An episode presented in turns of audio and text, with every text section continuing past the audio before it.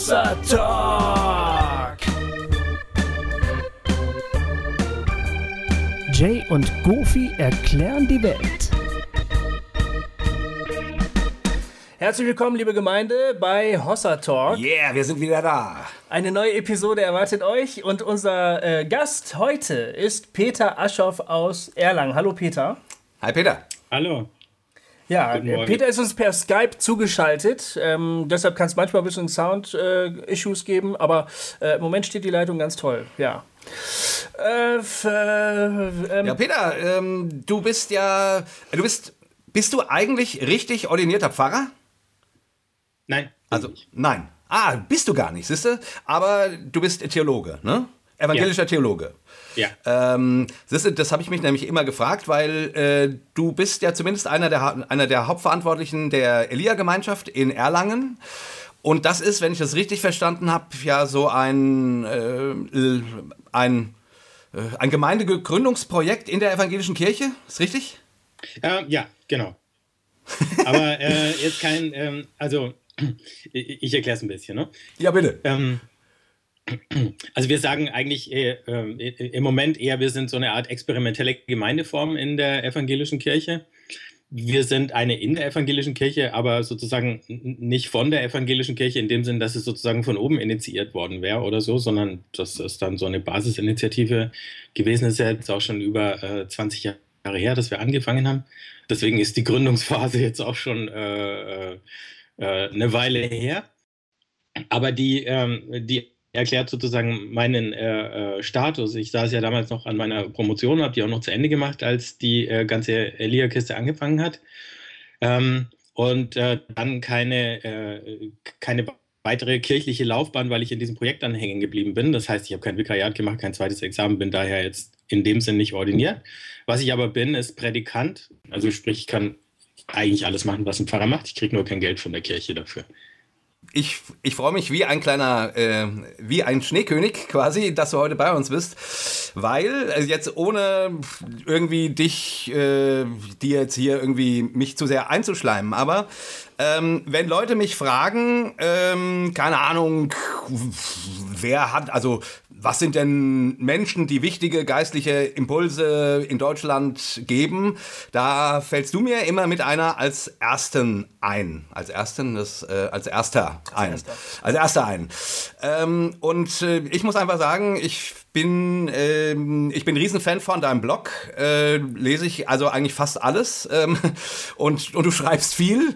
Äh, also manchmal denke ich, oh Peter, jetzt lass dir mal ein bisschen Zeit. Äh, ich ich komme gar nicht nach. Äh, aber was mich so fasziniert bei dir ähm, und dem, was du so äh, ja, von dir gibst, ist, ist deine Weite. Also du, du sagst, äh, deine Selbstdarstellung in deinem Blog, die gefällt mir gut. Ähm, da sagst du, ähm, du bist ein Charismystiker, öko, ökotolisch und kontemplativ.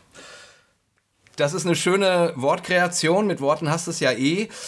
Ähm, wie, wie kriegt man das hin, ähm, so, so ein weites theologisches Herz zu haben wie du? Ich, du, du zitierst ganz oft äh, irgendwie Kelten oder dann superliberale Theologen, dann setzt du dich mit, mit, ähm, mit evangelikaler Theologie auseinander. Also äh, du hast charismatische Wurzeln, das weiß ich. Ähm, also ich bin immer wieder fasziniert, wie du diese vielen Dinge, also diese vielen Denkansätze so zusammenkriegst. Ähm, und das für deinen Leser, dann bist du ein sehr politischer Mensch, ähm, immer wieder so auf den Punkt kriegst, dass ich einfach denke, wow, äh, jetzt habe ich wieder echt was gelernt. Also wie, wie, wie, wie wird man so wie du?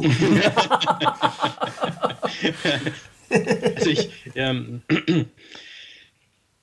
puh, ich habe mich ja nie hingesetzt und gesagt, äh, ähm, so will ich jetzt werden und mir eine Fünf-Punkte-Strategie ausgedacht äh, oder bin auf ein Seminar von einem großen Kongressanbieter gegangen und hab mir das. Das dann, funktioniert äh, nicht. aber du weißt nicht, ob es funktioniert. Ich habe es nicht gemacht. Ähm, ähm, also wahrscheinlich die eine Sache ist, ähm, irgendwie liegt ein bisschen Familie also äh, wenn ich mir meine beiden äh, äh Großväter zum Beispiel angucke, ähm, die sind, äh, der eine ist äh, äh so ein äh, strammer Lutheraner aus, aus Frankfurt gewesen, den es dann im, in der Hitlerzeit nach Bayern verschlagen hat, weil diese Landeskirche noch nicht von den Nazis komplett unterwandert war. Und der andere war ein Altpietist von der Schwäbischen Alb, aber eben auch einer, der damals schon irgendwie ähm, dann ähm, äh, vieles Neue irgendwie äh, mit initiiert hat. Der hat, glaube ich, hier in Erlangen auch mit CVM aufgebaut und sowas. Das heißt, da kamen ganz unterschiedliche äh, Einflüsse schon zusammen und das, wenn du nicht in einer äh, einzelnen Tradition so groß wirst, dann, dann äh, das ist irgendwie immer schon da. Ne? Ähm, also von einem Opa das, das Akademische und von dem anderen, äh, den habe ich so gar nicht kennengelernt, äh, aber trotzdem ist irgendwo so der ganze äh, Einfluss vom schwäbischen Pietismus irgendwie immer ein bisschen da gewesen. Ne? Ähm, ich wäre jetzt bestimmt nie ein guter Pietist geworden, weil mir die, äh, zumindest so als Kind und Jugendlicher irgendwie, also vor allem die schwäbische Sorte, dann irgendwie zu konservativ oder manchmal auch verklemmt war oder so. so bei den fröhlichen Charismatikern äh, bin ich dann eher angedockt und zwar lustigerweise dann bei den katholischen erstmal, äh, bevor es zu den evangelischen in Kontakt gab. Also das ist dann das ökotolisch und äh, und dann, ähm, als ich irgendwie kapiert habe, ähm, so als Jugendlicher, äh, was Glaube und Gott tatsächlich für eine Bedeutung für mich hat, ich bin ja in einem Pfarrhaus groß geworden, da war das eigentlich immer so normal, dass man äh, ähm, also es hat ja fast so einen immunisierenden Effekt erstmal. Ne? Du musst erstmal irgendwie äh, raus. Dann habe ich mir gedacht, also ja, ich mache jetzt erstmal was ganz anderes. Und als ich dann drauf gekommen bin, dann, dann war natürlich irgendwie logisch, äh, äh Theologie zu studieren und nicht an irgendeine, äh, äh, also für mich damals obskure Bibelschule oder so zu gehen. Ähm, und äh, wenn du dann mal da bist und dich mal dieser Welt wissenschaftlicher Theologie aussetzt oder so, dann, äh, dann sind natürlich unendlich viele Einflüsse da oder so. Und dann, was mir immer Spaß gemacht hat, äh, ähm, äh Sprachen, also ähm, ab und zu übersetze ich ja auch mal äh, Bücher oder Artikel oder so. Und wenn du dann in einen anderen Kulturkreis äh, reinkommst, weil das mit der Sprache gut funktioniert, dann ist das nochmal was, was irgendwie zu den Horizont äh, erweitert. Das wäre ja sozusagen mein, mein Kummer mit der äh, evangelischen Theologie hier an den Unis, ähm, dass die äh, manchmal aus ihrer deutschen Blase auch nicht rauskommen. Ja, die gehen dann zwar zurück zu Kant und Hegel und Luther oder so, aber, äh, ähm, aber die lesen äh, kaum mal, äh, was ein Amerikaner schreibt. Ja, das finde ich auch immer seltsam. Ähm, die, also die, die deutsche Theologie, also die, die ähm, ich meine jetzt vor allen Dingen die Universi universitäre äh, Theologie, die wirkt auf mich immer so, als ob sie von sich denkt, dass sie weiß, wie Jesus die Sachen gemeint hat oder oder, oder was er überhaupt gesagt hat. Und, und, ähm, ähm, und der Rest der Welt ist da merkwürdig ausgegrenzt. Und das finde ich insofern immer äh, seltsam, weil ja der weit größere äh, Teil der Protestanten weltweit überhaupt nicht in, aus dieser theologischen Blickrichtung guckt. Also, dass man das ähm, anders sieht, habe ich kein Problem mit. Aber dass das so weggewischt wird, das finde ich immer seltsam. Also, muss ich sagen. Ja. Ah, ich finde es ich sehr spannend, äh, deine Geschichte zu hören. Ähm, ich hatte, äh, ich, ich nehme dich als einen recht widerständischen Menschen wahr, so von, von außen. Ich weiß nicht, ob du dich selber auch so wahrnimmst, aber du hast äh, keine große Scheu, auch mal so, sagen wir mal, abweichende theologische Positionen ziemlich streitbar zu verteidigen. Und auch wenn du so im Gespräch ein netter Mensch bist, kannst du ja auch manchmal ganz schön knallig werden. Äh, äh, so schriftlich meine ich jetzt, wo ich mich immer drüber freue. Ne? Ich finde das immer schön, wenn es knallt, aber, aber ich, ich äh, bewundere auch den Mut so ein bisschen, dass du eine äh, ne Kante zeigst. Wenn du jetzt deine Biografie so ein bisschen schilderst, dann warst du schon immer so ein bisschen leicht gegen den Strich gebürstet oder, oder nehme ich das falsch wahr? Ja, es war aber schon immer so, ja. ja. Du bist jetzt ähm, also das heißt, ähm, du hast keine Scheu, grundsätzlich dich meinetwegen im, den, im Kreis der Lausanne Bewegung zu bewegen. Da habe ich dich ja auch schon mal getroffen. Und dann aber trotzdem laut äh, theologische Positionen zu vertreten, von wo du da sicher keine Mehrheit finden würdest. Also da, da hast du kein Problem. Nee, habe ich keins. Also ich äh, denke mir manchmal, es ist ja auch eine, eine wie soll ich sagen, eine privilegierte äh, Position, die ich habe insofern, als ich eben nicht äh, irgendwie ein Werk oder was äh, äh vertrete, ähm, ähm, dem ich schaden könnte, indem ich äh, irgendwie äh, eine umstrittene Meinung äußere. Ne? Wenn du jetzt für so ein Ding tätig bist ähm, und dann dein Chef kommt, kommt und sagt, pass auf, wenn du das nochmal so laut sagst, dann äh, springen uns unsere drei größten Spender ab oder äh, so und wir müssen deine Kollegen entlassen, dann müsste ich mir auch mehr auf die Zunge beißen. Also ne, nicht, weil, also weil ich Angst um mich hätte, sondern weil ich ja irgendwie ähm, auch eine Verantwortung oder eine Verpflichtung gegenüber den anderen habe. Äh, ich finde es tragisch, äh, dass die Zustände manchmal so sind. Ne? Aber dann denke ich mir, na gut, wenn ich äh, die Meinung sagen kann, die möglicherweise mehr haben, oder ich weiß es ja auch, ähm, äh, aber die nicht jeder so frei äußern kann, weil da bestimmte institutionelle Zwänge da sind, äh, denen äh, die Menschen unterliegen, äh, dann sage ich es halt mal. Ähm, und äh, äh, wenn dann irgendeiner sich darüber aufregt, dann gut, dann darf er das machen, aber dann war das jedenfalls mal irgendwie eine Stimme, die die ja. irgendwie gehört wird. Ja, ja das ist äh, so ähnlich geht es uns ja auch. Ne? Wir, wir haben ja Hossa Talk genau mit auch aus dem Grund ins Leben ähm, ge, äh, ähm, geliebt, ähm, weil wir irgendwie dachten, äh, wir hängen, da hängt nichts, äh, da hängt keine äh, Institution, keine Gemeinde, kein Verband, kein irgendwas dran. Das sind einfach nur wir und hier können wir einfach mal sagen, was wir denken, ohne äh, quasi die ganze Zeit überlegen zu müssen, oh, ist das politisch korrekt oder was denkt der jetzt oder der jetzt oder der jetzt. Und das finde ich eigentlich total schön. Ähm, ist, ist natürlich nicht überall so, so gegeben. Ich, ich habe mich neulich mit jemandem unterhalten, ähm, der bei einem bekannten äh, christlichen Verlag arbeitet und der mir so durch die Blume sagte, dass er, dass er Hossa Talk ganz toll findet. Und da sagte ich, wie, echt? Ihr seid doch eher relativ konservativ. Ja, aber wir sind ja gar nicht wirklich so konservativ. Aber wir, aber wir können manchmal eben auch, ähm, manchmal geht es halt nicht. Äh, genau, was du gerade sagtest. Äh, manche Dinge können wir nicht öffentlich sagen. Ah ja. Und da habe ich gedacht, ja, das verstehe ich. Aber es ist doch irgendwie doof. Also ich, ich, ja. ich wünsche mir irgendwie eine Welt, wo man nicht verhaftet wird für das, was man äh, denkt. Also, ja. Es, es, gab ja mal eine Umfrage ähm, unter Weltredakteuren, also Redakteure von der Welt, welche Partei sie denn wählen. Und die allermeisten waren Grünenwähler. Nee, wirklich? Ja, ja. Mhm. ja, ja. Also in der Redaktion war das, war da gab es eine ganz klare grüne äh, Fraktion. Das wäre die stärkste von allen. Aber natürlich darf man das so, äh, was seine Karriere angeht, nicht so laut sagen, meistens. Ja. Ja. Beim Springer-Konzern ist das nicht so angesehen, ja. Da haben sie deswegen den Matusek jetzt geholt dann.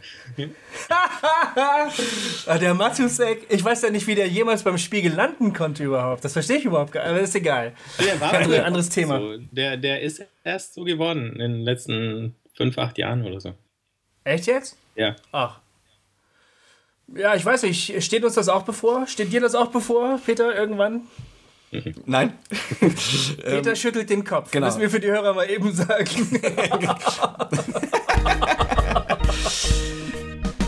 Ja, Peter, wir wollen mit dir heute eigentlich gerne äh, vor allen Dingen auch ein bisschen sprechen über die Zukunft der Kirche. Also, wie gesagt, ich habe vorhin schon gesagt, dass ich immer sehr hellhörig werde, wenn du wieder irgendein Buch liest oder wenn du irgendwas zitierst auf deinem Blog und auch immer hellhörig werde, weil du eben ähm, ganz viel aktuelle Dinge ähm, einfließen lässt und dann dich aber auch wieder ganz tief keine Ahnung, äh, bei den Kelten, äh, du warst bei, bei Iona, hast dort einen Retreat gemacht und solche Sachen. Ähm, also du schöpfst so aus ganz verschiedenen Traditionen, habe ich ja schon gesagt. Ähm, und äh, von daher bist du für mich auf jeden Fall jemand, den ich sehr ernst nehme bei der Frage, wo siehst du sagen wir mal, fangen wir mal mit der deutschen Kirche an und dann aber vielleicht auch weitergehen. Wo siehst du die Kirche hingehen? Was sind unsere Chancen? Was sind die Gefahren? Ähm, wo denkst du, müssten wir uns hinentwickeln? Oder was wäre wichtig für uns? Also über diesen ganzen Themenkomplex würden wir heute gerne ein bisschen mit dir quatschen, oder? Mhm. Das würden wir gerne. Ich frage mich nur gerade, äh, wie lange der Vortrag sein soll, den Dr. Peter Ascher uns halten soll. Ich wollte das Thema ein bisschen umreißen. Ja, ähm, das hast du ganz toll gemacht. Ah, danke. Ja, ja, doch, doch. Also ist, neulich hat ja jemand geschrieben, ich würde den Leuten quasi Heiratsanträge machen, unseren Gästen, weil ich immer so begeistert bin. Ähm, aber es ist nun mal so, ich, also ich lade natürlich auch Leute ein, die ich toll finde. Äh, und okay, also äh, Peter, willst du? Äh, nein. Peter, was, was, brennt dir denn, was brennt dir denn zurzeit am meisten unter den Nägeln? Vielleicht können wir es ja mal so ein bisschen konkret machen. Also welches Thema treibt dich zurzeit am äh, stärksten um? Also ganz aktuell, ähm, aber das ist ähm, jetzt schon eine dauerhafte Geschichte. Ähm, es sind im Grunde alle Fragen rund um diesen Themenkreis äh, von Gerechtigkeit. Also da spüre ich auch, äh, dass es mich ähm, ja, je länger, desto mehr äh, einfach äh, umtreibt, aufregt, beschäftigt und so. Ne? Und ob das dann äh, zum Glück ist die jetzt dann ähm, wieder vorbei äh, oder hat sich ein bisschen beruhigt, sagen wir es mal lieber so, äh, die, diese Pegida-Debatte war oder, äh, oder die Frage, wie äh, wir mit Flüchtlingen umgehen. Ähm, ähm, auch die Frage, ne, wo ist denn der Punkt, wo man dann, ähm, also in, in, welcher Form muss man sich da beteiligen an dem gesellschaftlichen Diskurs? Äh, wann muss vielleicht auch mehr passieren als nur Diskurs. Also und in welcher Form kann man da aktiv werden und äh, und dann wie verbinde ich das mit äh, einem wie soll ich sagen robusten Verständnis des Evangeliums? Also äh, äh also ich kenne ja das auch, dass es Leute gibt, die sind politisch aktiv und äh, und auf der anderen Seite irgendwie kirchlich geprägt oder so. Ähm, aber die bringen ihre Theologie und ihre Politik gar nicht in ein stimmiges Verhältnis. Äh, und, und sie verstehen auch nicht, und auch das ist ja eine spannende Frage, äh, was sozusagen die spirituelle Dimension in dem ganzen Politischen drinnen ist. Ne? Und die, also diese, diese Fäden immer wieder zusammenzubringen, das Theologische, das Spirituelle und das Politische oder so, das ist äh, das, das Riesenthema für mich so in den letzten zwei, drei Jahren oder so. Das, äh, das merkst du natürlich auch, wenn, wenn du den Blog liest, dass sich das äh, in die Richtung massiv verschoben hat. Ja. ja. Ähm, und also ich meine, ähm, für mich ist die, ist die große, also ist die Frage immer, ich finde es so, so schwierig. Also unsere, unsere Welt hat sich so, so verändert. Es ist alles so viel schneller geworden. Man kriegt so viel mehr Informationen. Plötzlich hört man, was im Urwald in sonst wo los ist und, und hat das Gefühl, oh, da müsste man was machen, aber man kriegt es gar nicht hin. Gleichzeitig geht man dann so in seinem ganz normalen Alltag, keine Ahnung, seinem Job nach, geht in die, sein, sonntags in seine Gemeinde, macht dort Lobpreis und äh, also ich, also ich habe ganz große Schwierigkeiten, das alles zusammenzukriegen. Also einfach so ganz normal, der ganz normale Jay. Ich, ich habe das Gefühl, also mich überfordert das. Ist es so, dass die Herausforderung, äh, die sich uns Christen heute stellt, eine Überforderung ist? Ja, also es ist bestimmt so. Du, du kannst nicht auf alles reagieren, äh, was kommt. Also ich kann mich weder an äh, jeder theologischen äh, Diskussion beteiligen, die, äh, ähm, die geführt wird, um äh, um die in eine konstruktive Richtung äh, zu bringen, wenn ich das Gefühl habe, äh, das ist vielleicht gerade nicht der Fall. Ich muss mich begrenzen oder beschränken bei den, bei den sozialen Themen. Das Nette ist ja jetzt, du kannst wenigstens irgendwie drei Petitionen jeden Tag anklicken und äh, befürworten oder so. Die Frage ist, wie viel das ausrichtet. Äh, aber na gut, ein bisschen was. Ne? Also wenigstens haben wir dann, äh, äh also nochmal zu dem, dass du alle äh, vier oder fünf Jahre mal wählen gehen darfst äh, auf den verschiedenen Ebenen, ähm, noch ein bisschen eine Möglichkeit, Sachen zu beeinflussen oder, oder so, ne? oder in, in den sozialen Medien. Und trotzdem muss man dann irgendwann mal sagen, das sind meine Themen und, äh, äh, und an anderen Dingen, da lasse ich andere arbeiten. Aber das ist ja dann auch wieder okay. Also, ähm, und das ist vielleicht. Aber sag mal. Ja. Aber sag mal, also jetzt, ich denke so, keine Ahnung, jetzt kommt ja gerade Selma ins Kino, ne, ähm, über Martin Luther King.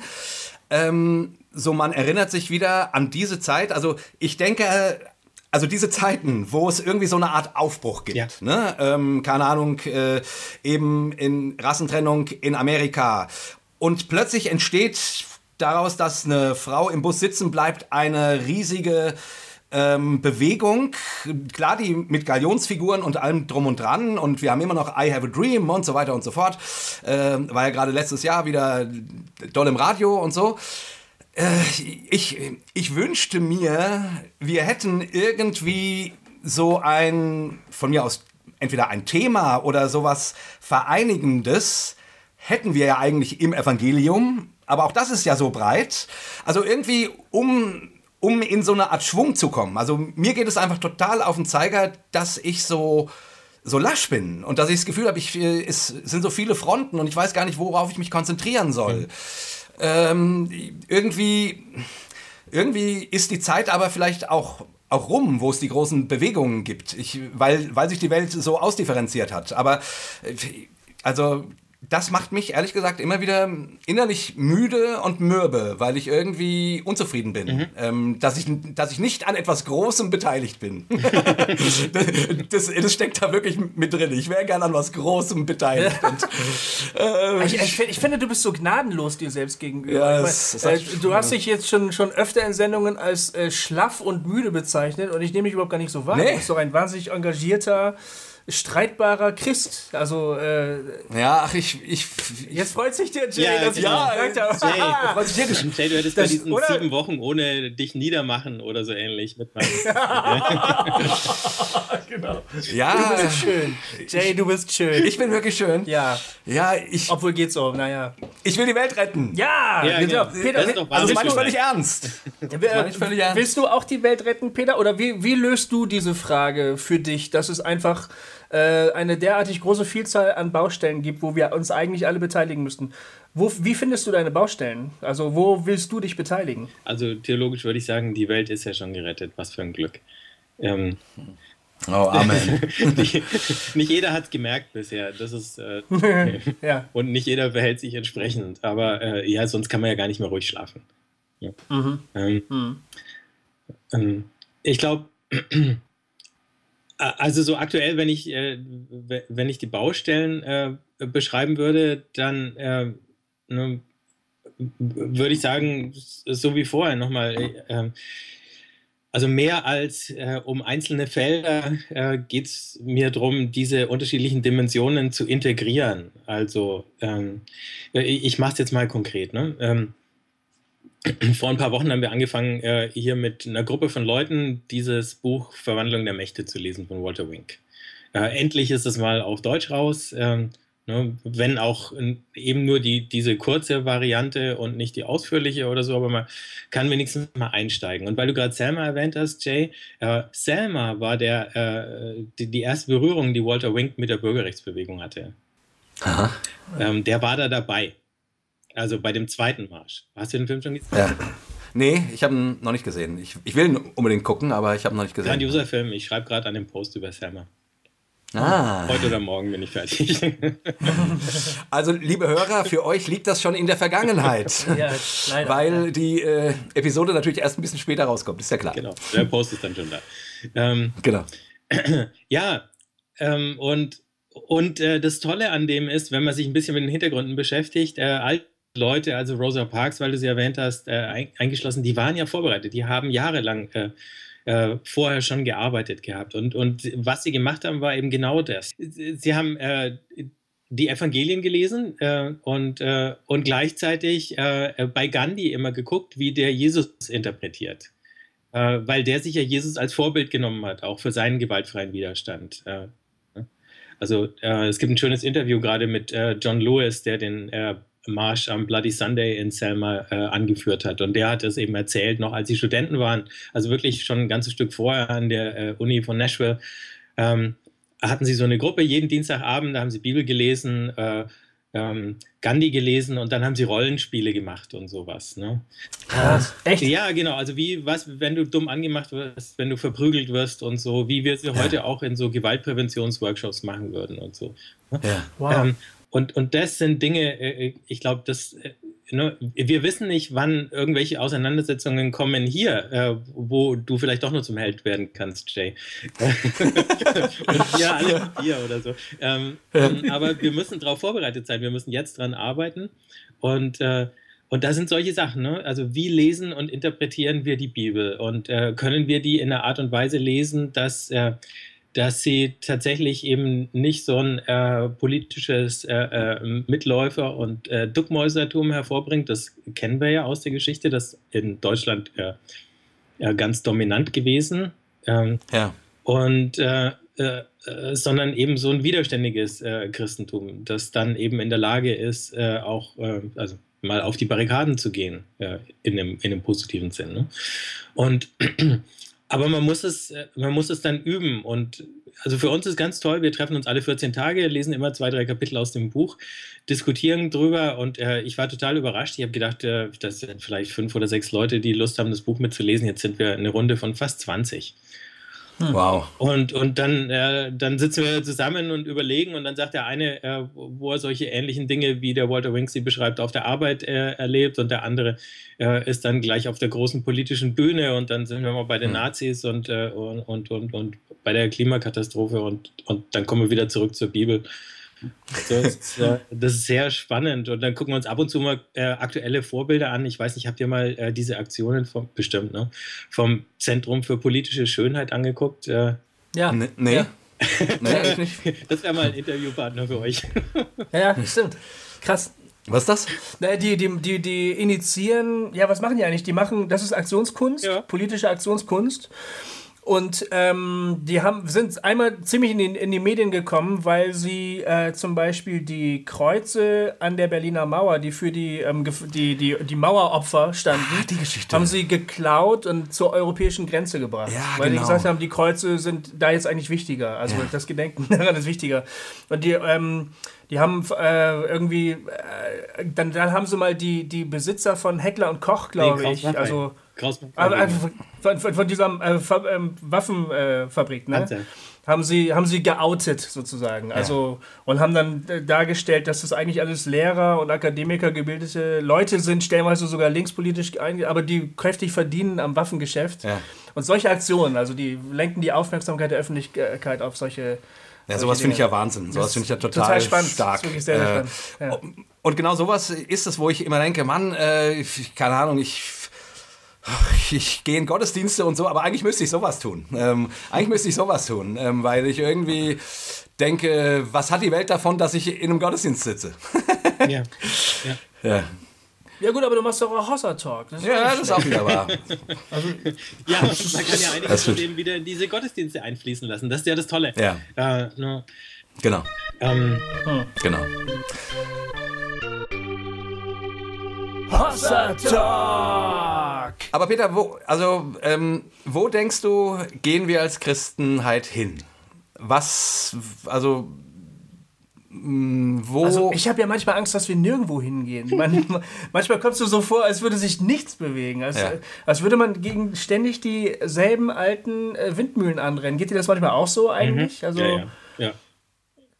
Frustet dich das? Wahrscheinlich schon. Ja, wobei, ich finde, in den letzten 20 Jahren ist, ist schon eine Menge passiert. Also du kannst heute äh, leichter Sachen sagen, wo du vor 20 Jahren überhaupt keine Chance gehabt hättest. Ja. Also, oder?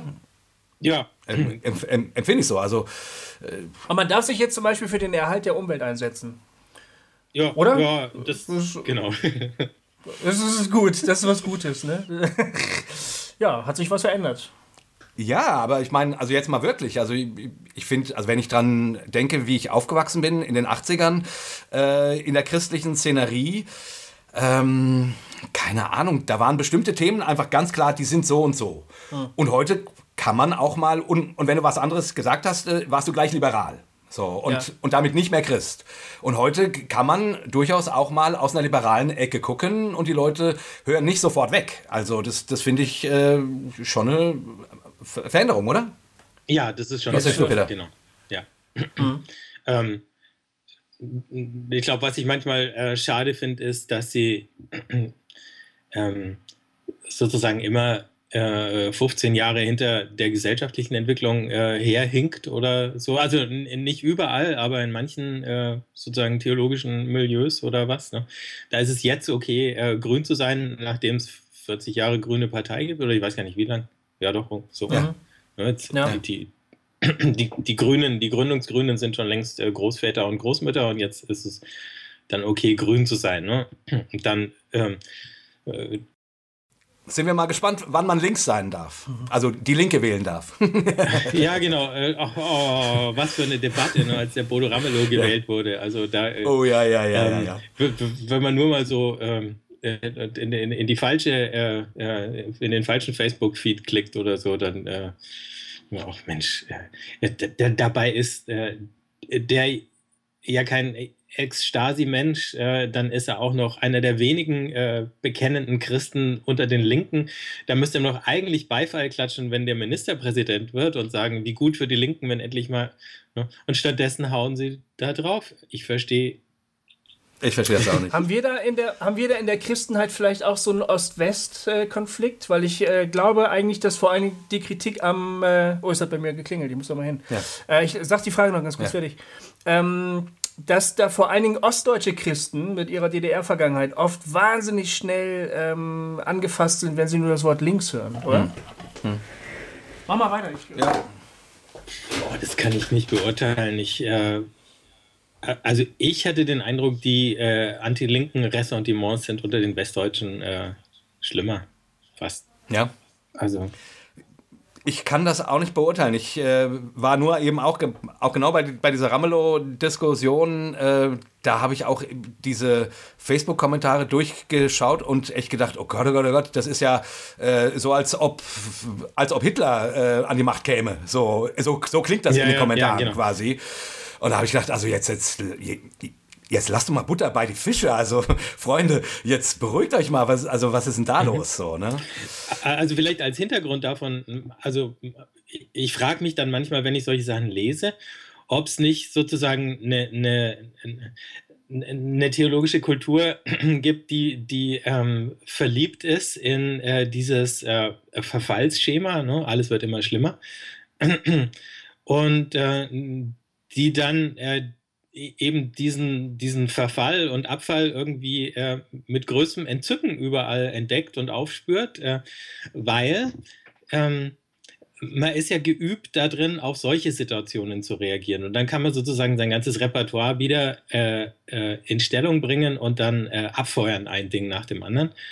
Ähm, und äh, viel schwieriger ist es dann, ähm, umgekehrt sozusagen die positiven Entwicklungen zu sehen und zu äh, benennen und, und, und auch zu unterstützen. Äh, an dem Punkt äh, der herrscht ja dann da in der gleichen äh, Richtung eher eine große Schweigsamkeit aus meiner Sicht. Ne? Ja, und da würde ich gerne kurz nochmal einhaken, weil ähm, also diese, ähm, diese Wagenburg-Mentalität oder sogar extremer gesagt, dieses, ähm, oh, alles wird sch schlechter, ähm, alles geht den Bach runter, seht ihr, hier ist wieder das und das, das kommt ja woher? Und meines Erachtens kommt das aus der Tradition, heraus. Jesus warnt vor den falschen Propheten. Ähm, es werden Menschen kommen, die den, äh, die, die, ähm, die, die Menschen verführen. Ähm, wenn sie sagen, da gibt es Kriege und so weiter, dann ist noch nicht das Ende, aber es kommt bald und so. Also so diese Endzeiterwartung äh, kommt ja aus einer bestimmten Bibelinterpretation. Mhm. So. Und ich bin mit dieser Bibelinterpretation auf, aufgewachsen. Ne? Also früher war für mich klar, äh, alles, wird alles wird schlechter, alles wird schlimmer. Ähm, und wenn dann irgendwelche Christen kamen, die gesagt haben, ähm, ähm, hey, das und das äh, passiert hier gerade und das ist doch toll, das war erstmal verdächtig. Ja. so. Ähm, und also die, die, äh, aber das steckt irgendwie, zumindest eben im evangelikal-pietistischen äh, Blut, steckt uns das irgendwie drinne. Ja. Ähm, Erstmal Verdacht zu rufen, ähm, wenn etwas, äh, wenn man sich der Welt zugleichstellt, wenn, wenn man Dinge zu positiv sieht oder so. Ja. Also äh, wie kommt denn das? Also ich, also ich meine jetzt, ich habe jetzt gesagt, das kommt aus einem bestimmten Schriftverständnis, aber, aber ist das, also für dich als Theologen, ist das ein, äh, ein richtiges Schriftverständnis? Wie deutest du sowas? Also so diese Aussagen von Jesus und, und die Geschichte, die sie nach sich gezogen hat. Weil das ist ja auch kein neues Phänomen. Also das, das ist ja eine Sache, die zieht sich ja durch die Kirchengeschichte. Ähm, ne? Nicht nur, aber auch. Ja, ja. Ähm, also ich weiß gar nicht, ob man sagen kann, es ist ein bestimmtes äh, Schriftverständnis äh, an sich. Ne? Es ist, sagen wir mal, ein, ein, äh, ein, bestimmter Denkrahmen, den du schon mitbringst, bevor du dich überhaupt an die Schrift äh, dran machst. Äh, oder eine bestimmte äh, eine bestimmte Kultur oder Tradition des Denkens, äh, aus der man kommt. Ne? Es äh, hat natürlich so eine, ähm, ähm, also theologisch äh, äh, kennt ihr diese Unterscheidung vom, äh, äh, ich glaube vom Ernst Trölsch, Moment, der, der hat so eine Definition von Sekte und ich weiß nicht, was das Gegenstück war, Mist, müsste ich nochmal nachschauen, Kirche, glaube ich, und Sekte oder so ähnlich. Ne? Äh, und Sekte äh, ist halt die äh, Gruppe, die sich sozusagen gegen den kulturellen Mainstream definiert, ähm, in, in, eine, in einer bestimmten Distanz. Ähm, also er beschreibt es jetzt sozusagen rein, rein deskriptiv, erstmal ohne es zu werten. Und Kirche ist eher das, was den Anschluss und den Dialog sucht und so. Ne? Ja. das Offene, dafür aber viel diffuser. Während Sekte einen viel intensiveren Zusammenhalt nach innen äh, generiert, eben natürlich, aber auch gegen die, durch diese Abgrenzung nach außen. Ne? Äh, also du hast dieses äh, Muster natürlich äh, äh, in der Kirchengeschichte immer wieder auftreten und im Protestantismus fängt es halt an mit den Täufern, äh, die ja auch eine sehr negative Weltsicht hatten, gleichzeitig ein paar ganz tolle Sachen entwickelt haben, diese ganze Theologie der Gewaltfreiheit oder so. Äh, ähm, und dann zum Beispiel in Gang gebracht haben, auch wenn sie dafür nicht berühmt geworden sind erstmal. Und äh, manches von dem ist dann in den äh, Pietismus übergegangen. Da muss man ja auch wissen, äh, dass manche von diesen kleinen Kreisen erstmal, äh, ähm, naja, ähm, mit großem Misstrauen betrachtet waren, dass es äh, äh, zeitweise sogar verboten war, sich in Häusern zu treffen, um irgendwie religiöse Gespräche zu führen oder so äh, dass Aha. Freikirchen verboten waren, bis sie äh, irgendwann im 19. Jahrhundert erlaubt worden sind, äh, weil der Staat Angst hatte, wenn er keine äh, Kontrolle und keinen Zugriff drauf hat und so weiter. Ne? Ähm, und wenn man aus so einer Prägung kommt, ähm, dann äh, bringt man manches Positive mit, eben ein hohes Maß an Engagement und ein intensives Gemeinschaftsleben. Aber man hat natürlich dann eben auch immer dieses, dieses Grundmisstrauen. Und dann, das ist natürlich äh, in der Bibelauslegung seine apokalyptischen äh, Blüten treibt oder so. Ne? Das, äh, das hat sich dann äh, gerade im äh, Pietismus und gerade da im Süddeutschen natürlich irgendwie entwickelt. Aber da sind ja auch schon vor ein paar hundert Jahren Leute nach Amerika ausgewandert, weil sie gedacht haben, jetzt ist dann bald zu Ende und so. Die sind jetzt, ja. sind jetzt immer noch da. also die Enkel, Urenkel oder Ur, Ur, Ur, Ur. Ja.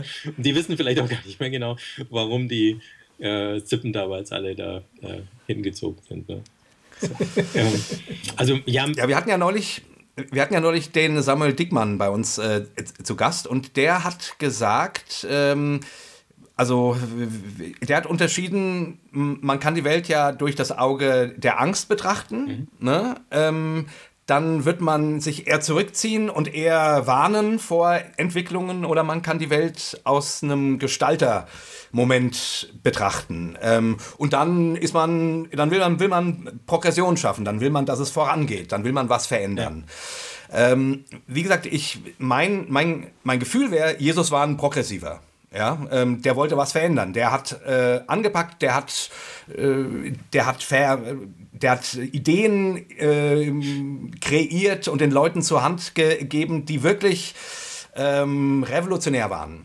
Ähm, seltsamerweise empfinde ich die Christenheit oft vielfach eben eher mit dieser Angstbrille guckend. Ähm, und das finde ich so traurig irgendwie. Also, ja. Liegt das daran, dass wir ähm, alle aus äh, einem sehr, sehr ähnlichen Milieu kommen, wo diese Furcht vor dem Neuen vielleicht stärker verbreitet ist? Ich meine, wir sind alle meistens mehr so bürgerlich und äh, vielleicht haben die Bürgerlichen auch einfach ein bisschen Schiss vor Neuerungen und sowas alles. Äh, könnte das eine, eine Erklärung sein oder was, was denkst du?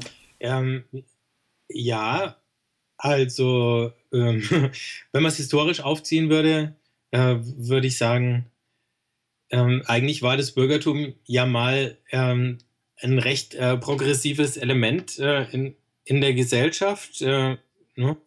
Ähm, aber das ist schon eine ganze Weile her und äh, dann hatten wir eben jetzt eher die Sorge, erst musste sich das Bürgertum im 19. und 20. Jahrhundert äh, gegen die Arbeiterschicht abgrenzen und gegen die Angst, dass da sozusagen eine Revolution von unten, sprich von links, äh, äh, käme. Und das hat ja dann zu, ähm, dazu geführt, dass das Bürgertum politisch sehr, sehr konservativ geworden ist. Äh, und das Kleinbürgertum noch viel mehr. Ich meine, dass äh, viele Nazi-Größen aus der äh, äh Schicht stammen, äh, ist ja auch erstmal eine interessante Beobachtung.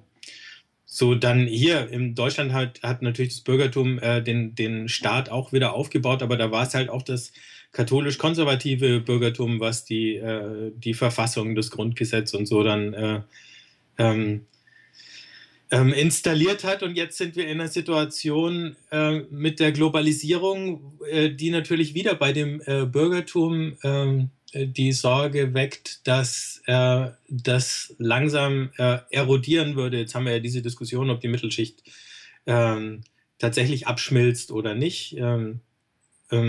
Und so.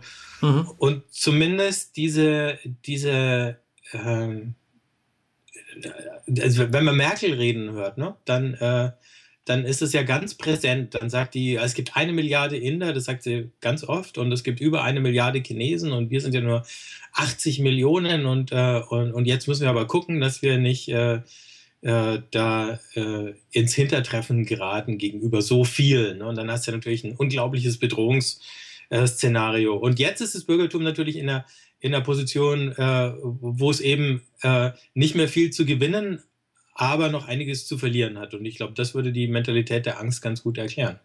Das ist interessant. Also ich meine, wenn ich jetzt zurückdenke an meine Jugend, das waren die, also Kindheit 70er Jahre, Jugend 80er Jahre. Da war der Kalte Krieg ja so auf dem Höhepunkt. Ja, genau. Ähm, da war auch ganz viel Angst in unseren Kreisen. Da war halt die Angst vor den Sowjets, ja. Und dann und Schrägstrich den Linken, weil die, die galten immer sozusagen in der eigenen, das war die Schläfer der Sowjets sozusagen. Ne?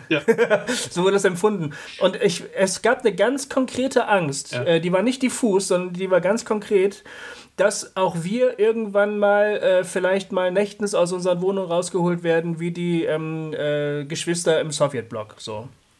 Ja. Also die, die, die Angst war da. Ne? Ja. Und wenn man dann noch mal ein bisschen weiter zurückgeht, jetzt mal ans, an, an den Anfang des Jahrhunderts, ähm, wie heißt die Barmer Erklärung, als die Pfingstbewegung ähm, losging? Nee, nee, nee, nee. nee das ist die... ah, die Berliner Erklärung. sorry, sorry, sorry. Also die, die Berliner Erklärung, das ist ja auch so ein... Ähm, man könnte das ja deuten, so, da, da, da klammert sich eine Gruppe an so, einem, an so einer Gesellschaftsform fest, wo sie Angst haben, dass das ihnen demnächst irgendwann mal aus den Händen gleiten könnte. Und das war ja im Prinzip auch so. Also ich meine, der Erste Weltkrieg stand um die Ecke, weiß ich nicht genau. Es ist alles wild drauf loskonstruiert. Aber was ich meine ist, es, gab, es gab immer eigentlich irgendwie Grund, Angst zu haben, oder? Also es, es, gab immer irgendwelche Drohkulissen, wo, wo Fromme äh, jede, jeden Grund gesehen haben zu sagen, oh, oh, oh, Vorsicht, Vorsicht, morgen kommt der Antichrist und wir müssen jetzt alle wachsam sein. Also das ist komisch eigentlich. Ja, ich meine, interessanterweise sagt Jesus ja, in der Welt habt ihr Angst. Ja, nee, sagt er nicht. Nee? Nee. Ähm, Sondern? Peter! Jetzt du schon wieder, Peter. Entschuldigung. Das ist, das ist leider irgendwie eine falsche Übersetzung in der, äh, in der Lutherbibel. Ja, ja, ja. Ähm, Erzähl. ja, dann erklär uns mal auf hier. Ja. Das, ist, äh, das ist wichtig, weil das ist ja, wäre wär ja so eine Art. Äh, äh, Nein, also ähm, wenn du es genau übersetzen würdest, äh, äh, heißt es da im Johannesevangelium, in der Welt werdet ihr bedrängt. Ah, okay. Oder seid ihr unter Druck? Ja. Ähm, und, und dann heißt aber, seid getrost, ich habe die Welt überwunden. Ähm, ja. Und äh, na, ich meine, das ist natürlich eine andere äh, Geschichte. Den Druck, äh, den können viele nachvollziehen. Aber es ist ja was Objektives. Also du, äh, du bist unter Druck, das ist ja kein Gefühl. Ne? Äh, hm. Ähm, äh, wie du darauf reagierst, ob jetzt mit Angst oder, äh, oder ob du versuchst, dich dieses Drucks zu erwehren, das ist eine andere Geschichte. Ne? Ja. Ja. Also, was halt nur dann bei der falschen Übersetzung rauskommt, ist eben, dass das so rein auf die, die, die äh, emotionale äh, Schiene dann mit Angst äh, verschoben wird. Ne? Und das war's okay. halt Ja, genau.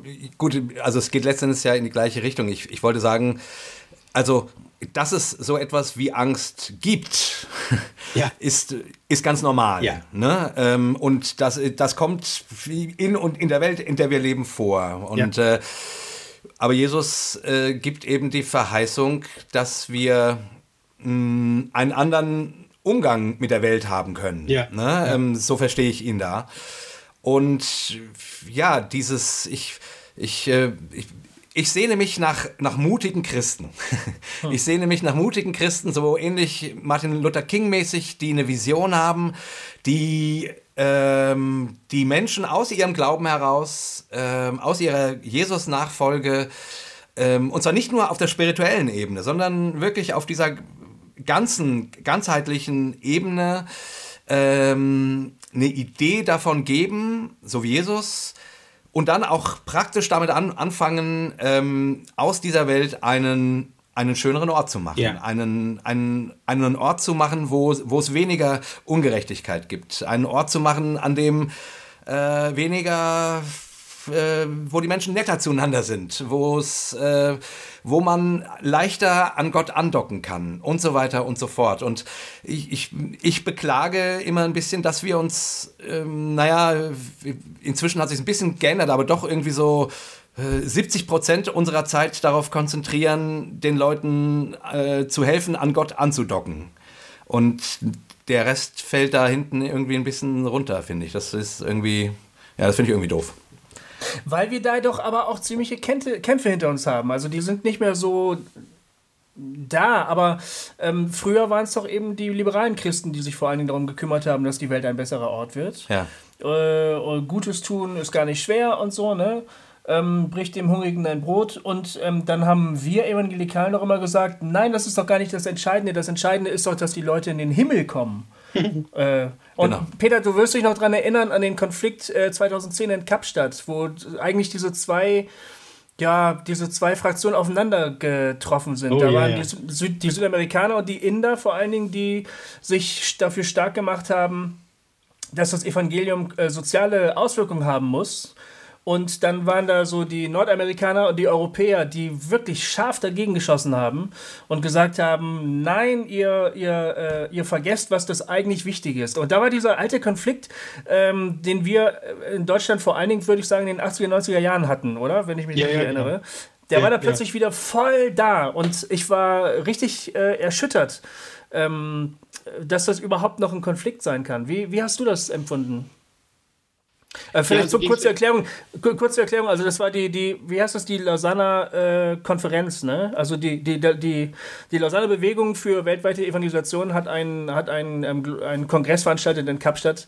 Ähm, und ich war als damals noch amtierender Jugendevangelist mit an Bord und äh, Peter als äh, amtierender Dissident und Widerständler war auch dabei. ja, ja, genau. Genau. Ja, erzähl mal. Ja, also ich meine, äh, das eine war toll, dass man auf dem Kongress äh, tatsächlich sehen konnte, äh, wie so Themen wie Ökologie, äh, äh, ähm, ähm, Versöhnung, da war ja auch viel über äh, Gewaltfreiheit drinnen oder eben auch Elemente von Befreiungstheologie. Äh, und das war der Streitfall, an den du da jetzt anknüpfst, äh, in die evangelikale Theologie eingewandert sind. Und gleichzeitig dann merkt man eben, äh, wie, wie groß der Widerstand natürlich dann in den Ländern ist, die keine Befreiungstheologie äh, äh, rezipiert haben, weil die Christen da ähm, ja eben nicht in einer benachteiligten Situation waren. Ne? So, äh, ältere weiße Herren wie John Piper oder so, mhm. die sind halt nie diskriminiert worden. Ne? Ja. Deswegen versteht er auch gar nicht, warum, äh, und er ist ja auch nicht dafür, dass Frauen äh, wirklich gleichberechtigt sind.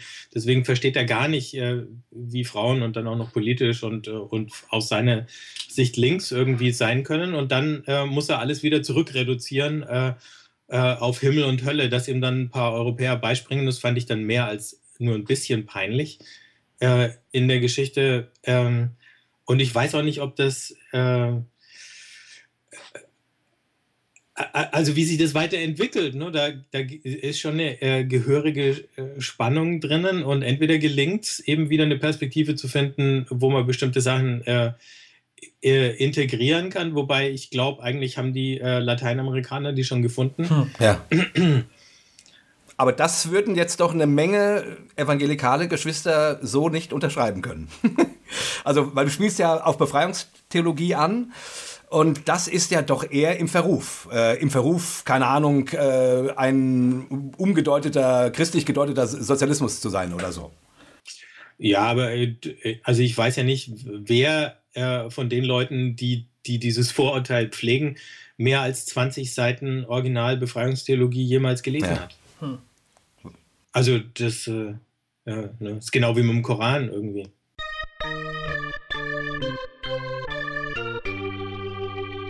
Hossa Talk! Die Frage ist, Peter, die Welt verändert sich, die Kirche passt sich notgedrungen an. Ähm, und mal mehr, mal weniger. Mal mehr, mal weniger. Aber da, da in dieser Situation würden viele Leute sagen, aber die Theologie bleibt stehen. Wir haben das Wort und das Wort, äh, Gott ist derselbe heute, gestern und morgen immer noch. Äh, da wird nicht dran gerüttelt. Ist das auch deine Position oder wie siehst du das? Ähm, also ich sehe es äh, notgedrungen an. Also, ja, weiß ich ja auch, aber ich wusste nicht, wie ich die Frage jetzt genau. platter stellen soll. Zwei Sachen. Notgedrungen äh, anders, das ist schön. Vielleicht. Also, ähm, ähm, mein Eindruck ist, wenn man jetzt die Theologie äh, in, in dem äh, äh ganz generischen Sinn fasst, äh, habe ich den Eindruck, äh, in der Theologie ähm, sind viele Fragen, die mit den Veränderungen in der Gesellschaft, jetzt auch global, äh, sich stellen, äh, äh, schon viel eher angekommen als äh, in den äh, in den Gemeinden oder in den äh, an der kirchlichen Basis oder ja. so. Ähm, nur wird die Theologie da gar nicht wahrgenommen, äh, zum Teil auch deswegen, weil die Leute, die in den Gemeinden verantwortlich sind, äh, vor 20 oder 30 oder 40 Jahren Theologie studiert haben und seitdem keine neue mehr gelesen haben. Ähm, das ist ein relativ häufiges äh, Phänomen. Das heißt, sie sind gar nicht irgendwie, äh, nehmen an der aktuellen Diskussion gar nicht mehr teil. Ähm, und natürlich, weil es äh, unterschiedliche äh, Szenen gibt, äh, die möglicherweise auch den, den Kontakt dahin äh, verloren haben. Aber jetzt kommt der Punkt. Ähm, ich glaube, dass auch das ein Selbstbetrug der Konservativen ist, wenn die meinen, ihre Theologie sei noch dieselbe Theologie, nur weil sie dieselben Sachen sagen. Ähm, denn wenn du dieselben Sachen in einer veränderten Situation sagst, dann sind sie nicht mehr dieselben. Ah, cool. Das, das musst du erklären. Ja, ich, ja. Glaube, ich glaube, ich weiß, worauf du hinaus willst, aber ich will es von dir erklärt das haben. War ein, es war ein sehr cooler Satz, aber. Ja, den muss ich gleich nochmal aufschreiben, aber ja. erklär mir nochmal, was das heißt. ähm, also, ähm, ich versuche jetzt gerade irgendwie aus dem Stegreif ein gutes Beispiel zu finden. Wahrscheinlich fällt es mir dann ein, äh, wenn wir äh, eine Stunde nachdem wir fertig sind ja. oder so.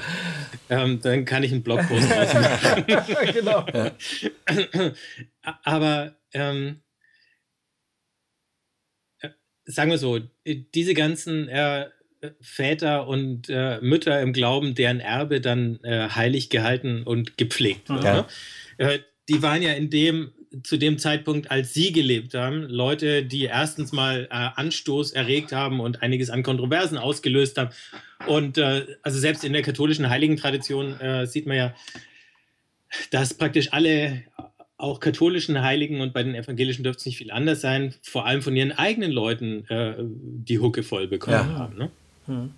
Das heißt, das waren Leute, die haben, wie sagen die Engländer immer so schön, äh, he rocks the boat. Mhm. Ähm, und ähm, also, und, und wenn man Dinge äh, sagt, die, die früher mal kontrovers waren und für die Leute einen hohen Preis bezahlt haben, in einer Situation, wo sie äh, zu blanken äh, äh, Selbstverständlichkeiten geworden sind und du eigentlich ein Problem bekommst, wenn du das nicht sagst, mhm. Ja. dann, dann ist es ein völlig anderer Akt, auch wenn du formal äh, dasselbe sagst, wie das, was die damals gesagt mhm. haben. Ne? Ja, ja. Aber Peter, ähm, ich, also ich spiele jetzt mal so mal den Anwalt des Teufels. Ne? Ähm, ähm, ähm also nicht das, äh, ihr wisst schon. Äh, ähm, also ist es, also ich meine, ist nicht, hat sich Gott uns nicht offenbart durch Jesus Christus und durch die Schrift und durch die und in der Kirchengeschichte immer wieder, wo diese Dinge wieder geborgen worden sind. Wie kann denn das sein, dass wir unter Umständen äh, unsere Meinung ändern, ändern wir da nicht das Evangelium? Nee, äh, überhaupt nicht. Jede Generation äh, muss das Evangelium selber lesen und jede Generation muss es wieder auf ihre äh, gegenwärtigen Verhältnisse hin befragen und auslegen. Und äh, ähm, man muss ja wirklich geschichtlich blind sein, äh, oder sich äh, von historischen Texten fernhalten, äh, um eben nicht zu sehen, dass es tatsächlich so der Fall war. Also es äh, gibt immer irgendwelche Dinge, die sind äh, theologisch heiß oder gesellschaftlich heiß und dann ähm, muss auch theologisch irgendwie drauf geantwortet werden. Ne? Ähm, also jetzt sind wir zum Beispiel äh, in, in, sagen wir mal, ne, der Mehrzahl äh, evangelischer äh, Kirchen so weit, äh, dass wir mit der Gleichberechtigung äh, einigermaßen klarkommen. Ne? Also sogar die relativ konservativen äh, freikirchlichen Verbände haben sich jetzt da signifikant bewegt. Ne? Wieder 20. Also du meinst jetzt Gleichberechtigung zwischen Mann und ja, Frau? Genau. Ne? Ja, genau. und, und natürlich kirchlich gesehen, dass Frauen jetzt Pastorinnen sein können oder so. Ne? Ja. Ähm, das, genau. äh, und natürlich ist es dann biblisch äh, äh, argumentiert worden irgendwann, aber man muss schon irgendwie äh, vernagelt sein, um nicht zu sehen. Die Frage kam ja nicht, äh, äh, dass Leute die Bibel gelesen haben und gesagt haben, müsste das nicht anders sein, sondern die Gesellschaft hatte sich schon längst vorher verändert. Und äh, dann sind die äh, Kirchen immer mehr unter entweder einen Rechtfertigungsdruck oder Zugzwang geraten. Und dem sind sie dann irgendwann nachgekommen. Ja, genau, aber wie, Peter, ähm, äh, Jesus empfinde ich als völlig anders. Ja. Der, der lief vorne weg. Ja. Und der hat vor 2000 Jahren Sachen gesagt, die uns heute immer noch wütend machen oder das Blut in den Adern gefrieren lassen oder unsere Herzen öffnen ähm, oder wie auch immer. Also ich will damit sagen, der hat damals Sätze gesagt, die, äh, wo wir weit davon entfernt sind, das zu leben. Ähm, wie werden wir solche Christen? Wie werden wir solche Christen, die nicht zehn Jahre später sagen, ach ja, naja, vielleicht lassen wir Frauen doch predigen, oder äh, zehn Jahre wäre noch wenig, also sagen wir 30 oder 40 oder 50 Jahre, ach ja, jetzt wo die äh, Gesellschaft das macht, ne, ne, ne, sondern wie werden wir Menschen, die vorne rangehen? Und so, dass die Leute nicht immer das Gefühl haben, oh, die Christen, na ja, klar, die, die werden auch moderner, sondern wo sie, wie bei Jesus, man hinguckt und sagt, wow, so Sätze habe ich ja noch nie gehört. Ja. Also, das frage ich mich. Ich, ich, ich wünsche mir, so ein Mensch zu sein. Du musst jetzt sehr genau über deine Antwort nachdenken, Peter, weil das wird dein Schlusswort sein. ja. Ähm, also ich glaube, an dem Punkt, äh, also wenn wir nach vorne denken, dann ist es ganz schwer mit diesem äh, mit diesem Begriffspaar von progressiv und konservativ äh, noch zu arbeiten, weil sich das ja sozusagen immer erst äh, im Rückblick ähm, äh, zeigt, was, was war.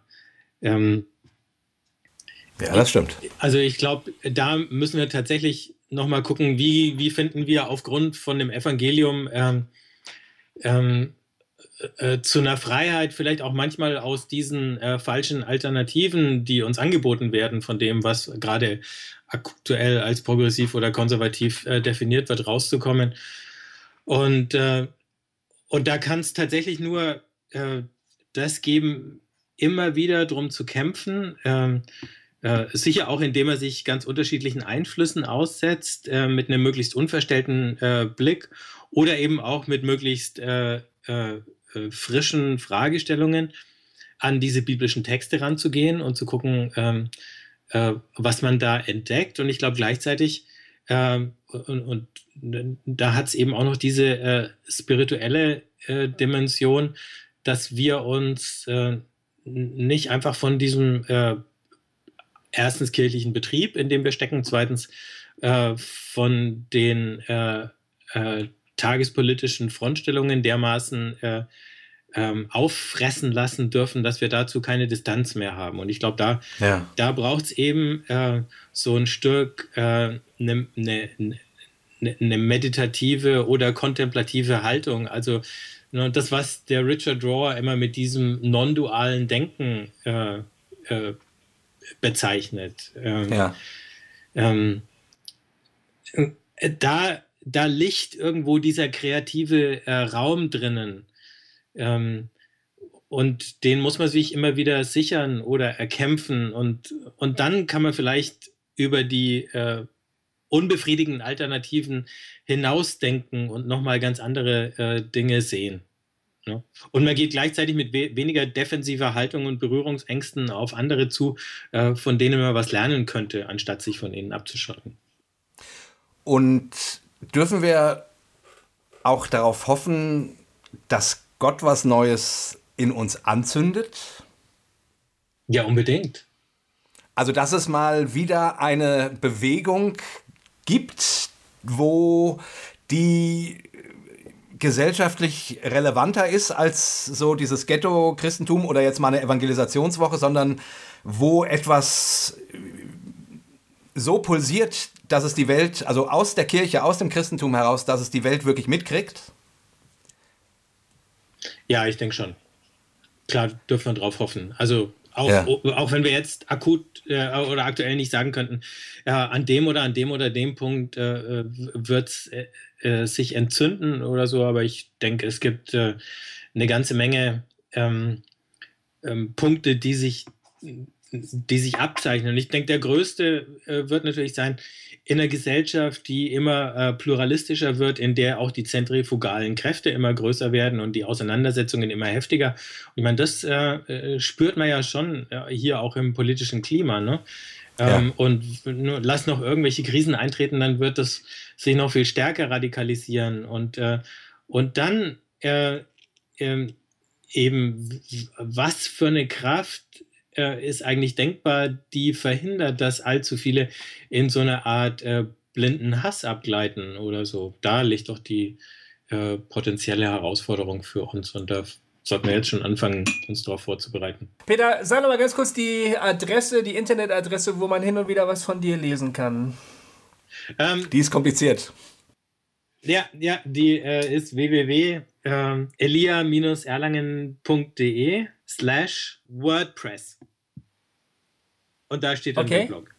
Genau. Okay, Elia-Gemeinschaft. Man kann, auch, man kann auch einfach Peter Aschoff googeln. Ich glaube, dann okay. findet man es äh, relativ schnell. Okay. Aber liebe Hörer, also wirklich, ich kann euch diesen Blog nur wärmstens empfehlen. Also das sind äh, so, für mich so wertvolle, immer äh, frische Anregungen ähm, aus so vielen unterschiedlichen Bereichen. Ich hoffe, das wurde heute ein bisschen deutlich aus ähm, wie vielen Schätzen der Peter quasi ähm, ja, schöpft. schöpft. Genau. Ja, Peter, wir bedanken uns bei dir. Das war total schön. Vielen Dank. Ähm, und äh, an andermal gerne mal wieder. ja, danke an euch. Hat eine Menge Spaß gemacht. Schön. genau. Und wir beenden unsere Sendung immer mit einem dreifachen Hossa und dazu laden wir dich jetzt gemeinsam ein. Also, liebe Hörer, an dieser Stelle noch mal kurz, äh, gebt uns Feedback, schreibt uns Kommentare. Äh, wir lieben euch alle. Hossa! Hossa! Hossa. Hossa! Danke, Peter. Alles klar, Peter. Tschüss. Ciao. Ciao.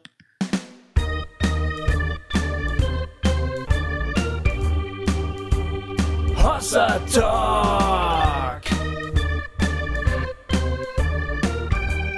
Jay und Goofy erklären die Welt.